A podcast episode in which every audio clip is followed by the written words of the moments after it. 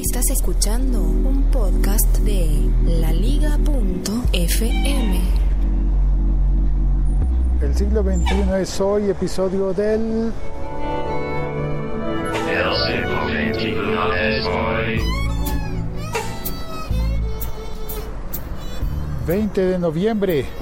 ISIS y Telegram, pues la aplicación, la compañía que está detrás de Telegram notificó que ha cortado, desactivado 78 canales de Telegram en 12 idiomas diferentes relacionados con ISIS.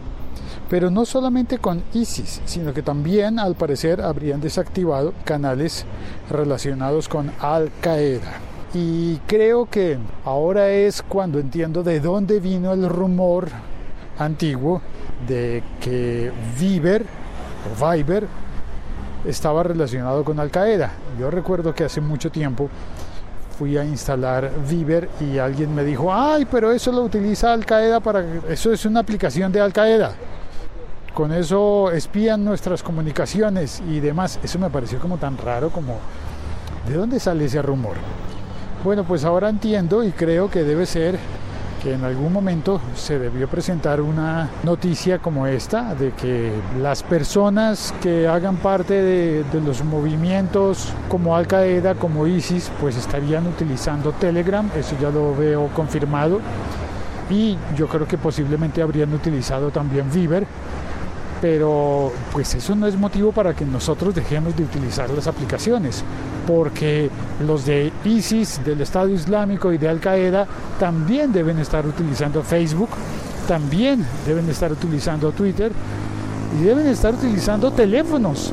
Y si nos vamos a poner como fundamentalistas igual que ellos y a decir que no utilizamos cualquier cosa que ellos utilicen, entonces no deberíamos utilizar sillas o camas. Bueno, estoy exagerando seguramente, pero la reflexión va hacia eso.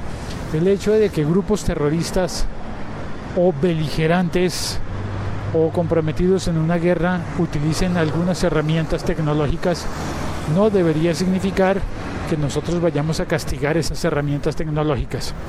Claro, tampoco significa que echemos todo al olvido y que digamos, ah, pues está bien, dejemos los que tengan sus canales. A propósito, yo la verdad no sabía que Telegram tiene unos canales públicos, que fueron esos los que cerraron, los canales públicos de Telegram, en los que la gente puede publicar cosas y que quedan disponibles ante todo el mundo. Yo diría que es el equivalente a que en Facebook tienes tu perfil personal pueden acceder tus amigos y enviarte cosas, pero también puedes tener una fanpage, página pública.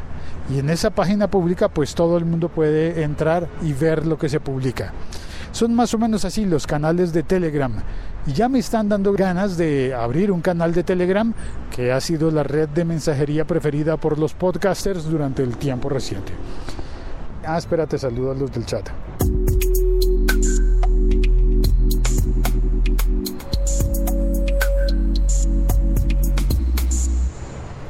Está Madrillano, buenas. Está Lancero Parcero, buenas y santas, saludo cordial. Y está Lector, buen día desde México. Y un cuchillo lo uso para partir el pastel de cumpleaños de mi hija. Pero un asaltante le da otro uso. ¡Qué buen ejemplo, Lector! ¡Qué bien! Madrillano dice, Telegram tiene canales públicos y canales de difusión. Eh, canales públicos y canales de difusión. ¿Y cuál es la diferencia? ¿No es lo mismo? El lector dice Voxer es la aplicación. Voxer, bueno, pues yo me imagino que Voxer también debe estar siendo utilizado para, para todas esas cosas. Y Voxer con más eh, razón, ¿no?